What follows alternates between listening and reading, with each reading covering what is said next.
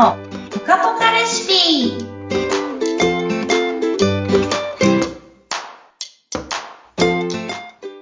皆さんこんにちは。ライフデザインアカデミーの小野美香です。インタビュアーの高須幸子です。小野さん、今回もよろしくお願いします。はい、よろしくお願いします。はい。この番組はご機嫌な家族になるための方法、幸せな家族を生み出すためのレシピ、コツをわかりやすく実践しやすい内容でたっぷりと小野さんにお話しいただいています。さあ、小野さんもう終わります、今年が。もう、土年末っていう。もうそうですね。の方もいらっしゃるでしょうね。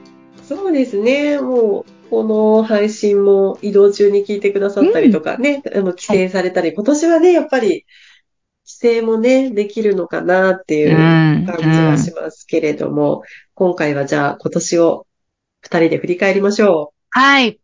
う。はい。2003年ですね。うーん。もうだいぶ、小野さんのお話聞いてますと、いろんなイベントに参加されたり、対面のね、あの、ものもあったりして、はい。いや、今年はちょっと違いましたかね、去年とはね。あのー2020年にね、やっぱりこう、コロナウイルスがわーっと、あの、蔓延を始めて、で、は私、い。それまであの、ずっとリアルの研修とか講演とか、というものをできたんですけど、それはい。がですね、あの、一件もなくなるっていう経験をして、うん。はでい。、まあそこからはやっぱりずっとオンラインで、あうん。のね、イベントとかセミナーとかをコツコツやってきたんですけど、うん。2023年の本当にね、えー、6月、7月ぐらいから、うん。あのーまたじわじわやっぱりリアルでのお声掛けとか、うん。イベントでの、まあ、お仕事みたいなのが増えてきて、うん。で、9月ぐらいからはですね、リアルの方が多いんじゃないかと。うん。うん。なので、2020年の時点ではですね、えー当時2歳の息子を小脇に抱えて出張だっはい。たんですけど、はい。そんな息子も今5歳になりまして、うん。サイズを出張で連れ回しているっていうのが2023年の今っていう感じですね。そうですね。でも、お子さんもいろんなところにお母さんと行けていいですね。本当な、なんか、あの、うん保育園の先生に、あの、うん私よりもいろいろ言ってますよね。5歳でって言われて。まあ、ほぼほぼ仕事なので、なんか遊んであげてるわけではないんですけど、でも、やっぱそれうん。で、こう、まあ、3年ぶりの、こう、うんライフスタイルっていうのが戻ってきたなっていう。感じたそうですね。1年でございましたね。うん。実感しますよね。私も結構、オンラインのイベントの司会っていうのもあったんですけれども、うん。今年はもう、ね、秋口もいろんなコンサートですとか、ううんん。うん。もういろんなものが戻ってきましたよね。うん。うん。うん。うん。本当に。そうですね。なんかね、ちょっとこう、うん加、速しますよね、これがね。うん、うんそうですね。うん。ちょっとね、こう、今まで会えなかった方と、久しぶりに会えたっていう人もいるかもしれないですね。本当になんかなかなかこう、都会に住んでいる、あの、子供世代が、ね、地方に住んでいるご両親世代に会いに行くのもちょっとはばかられるような期間がだいぶ長かったので、はい。会って、なんか会えて当たり前の人に、こんなにも会えなくなるんだっていうのを、すごく感じた方も、あの、いらっしゃるんじゃないかなと思うんですよね。うん、うん。で、まあ、人だけじゃなくて、なんかどっか行きたいとか、何かをやりたいとかも、全部なんかこう、いや、やらせてもらえない理由が、いろんなところにあって、うん、うんなんか我慢我慢我慢のここ数年を過ごされた方もね、多いと。まあ私みたいにちょっと頭のネジが何本か抜けてる人間はですね、あんまり関係ない。そうやってたこともあるんですけど、でもそれでもやっぱり、あのね、すごくいろんな方面に気を使って、あのうん、やりたいことをやるっていうことを、今やってきた数年だったなと思うので、うん。なんか、もうここから本当に、あの、自分が本当にやりたいことを選んでやるとか、うん。やりたくないことは選んでやらないとか、そういう、うん。こう自分の心の正直な取捨選択をするっていうことに、あの、もう一度ね、うん。やってみるっていうことが、あの、始まった年でもあるのかなっていうふうに思ってますね。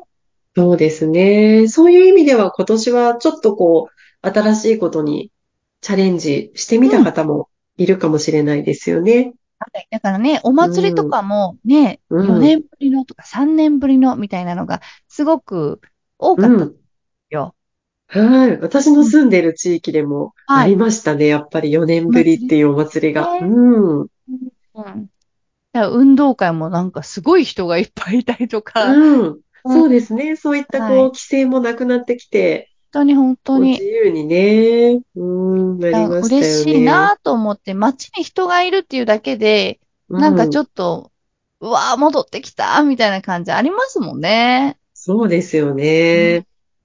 私はこう個人的なことで言うと、うん。あの、入院してた方にやっと会えたっていう今年あって、やっぱりどうしても、も病院とかね、うんあの、うん。施設ですとそうか、ね。まあそういったところってどうしてもはい。面会の規制がこれまであったんですけれども、やっとそれが解かれて今年、うん夏にね、会うことができたんで、それはすごく嬉しかったなっていう、今年振り返るとそんなことがありましたかね。うんいや、でもそれ、は本当にめちゃくちゃ、あの、人への後悔っていうのは、うん。私はね、そのライフデザインっていうワークをやらせていただいているので、はい。なんかこう、やりたいことをやろうっていうふうに言ってるんですけど、でもやりたくても唯一できないのが、やっぱり人、人に会うっていう。会いたい時に会いたいと思った人に会いに行くっていうことを逃してしまうと、やっぱり人ありきなので、うん難しくなってしまうことがあって、それがすごくね、後悔として残ってしまうっていう方も、あの、いらっしゃるので、うん。なんかね、あの、まあ、ご両親だったり、恩師だったり、お友達だったり、うん。やっぱり、あの、もう一度会いたいなって思っている人には、うん、できるだけ早く、うん。思った時にうん。やって、ね、会いに行くっていう、まあ、それがね、あの、今は叶うようにどんどんなってきてると思うので、うん。やっていただきたいですね。うん、そうですよね。そライフデザインっていう中でも、やっぱりその人とこう触れ合ってうん。いく時間っていうのは、やっぱり皆さん大事にされてるんですか？あの、まあ、人への後悔をできるだけなくそうということで、例えばうんごめんねって言いたかった、言いたいなと思ってる人には、とっととごめんねって言おうよとか、ねうんありがとうって言いたいっていつも思ってる人は、じゃあ今日言おうよとかですね。そういう、うん。いつかいつかではなく、うん。まあ、え、ね、すごく残酷な言い方をすると、自分の人生もいつまでだかはわからないわけなので、はい。うん。ね、やろうと思ってたことが、うん、どっちかのね、お互いの事情でできなくなるっていうのが、このやっぱり人と生きる人生だと思うので、うん。うん。思った時に、あの、言いたい時にありがとうって言うとか、あの時はごめんねって言うとかっていうのもです、うん。あの、早済ませた方が、うん。心残りなく、あの、うん心かく、その後もね、あの、そこに囚われる時間が少なくて済むんじゃないかなということを、まあ、ワークショップとか講義で、あの、つお伝えさせていただいてたりするので、うん。うん。だからまあ、確かに。ね会いに、会いたい人に会うっていうのは本当その最たる例なのかなって思ったりしてるんですよね。うん。そうですね。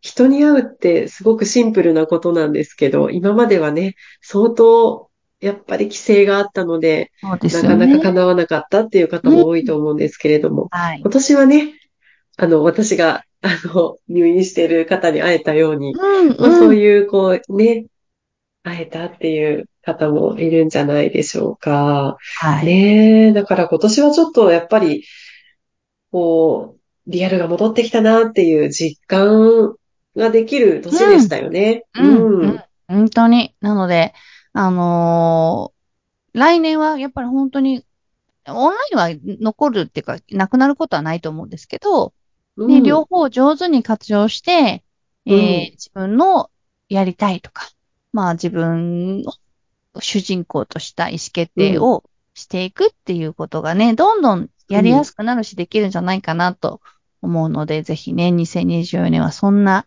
年にしていただきたいなと。そうですね。これから計画される方もね、リアルありきで2024年はね、計画できるかもしれないですね。はい。はい。わかりました。さあ、小野さんのお話、もっと聞いてみたいという方、メルマガのご登録お願いします。ポッドキャストの説明欄にご案内が掲載されています。ぜひよろしくお願いします。さあ、では本当に今年の配信はここまでとなります。はいそうですね。うんもう皆さんどんな年だったでしょうか？そして、うんこのね、番組ももう1年近くなりますので、ずっと聞いてくださってる方、はいねたくさんいらっしゃると思うので、ありがとうございます。私たちのこのお話をはい。聞いていただいて、また来年以降もね、続けていきますので、ぜはいひよろしくお願いします。はい。さあ、それでは、ということで、今回のお話、ここまでとなります。皆さん、良いお年をお迎えください。はい。良いお年を。ありがとうございましありがたとう。ございました。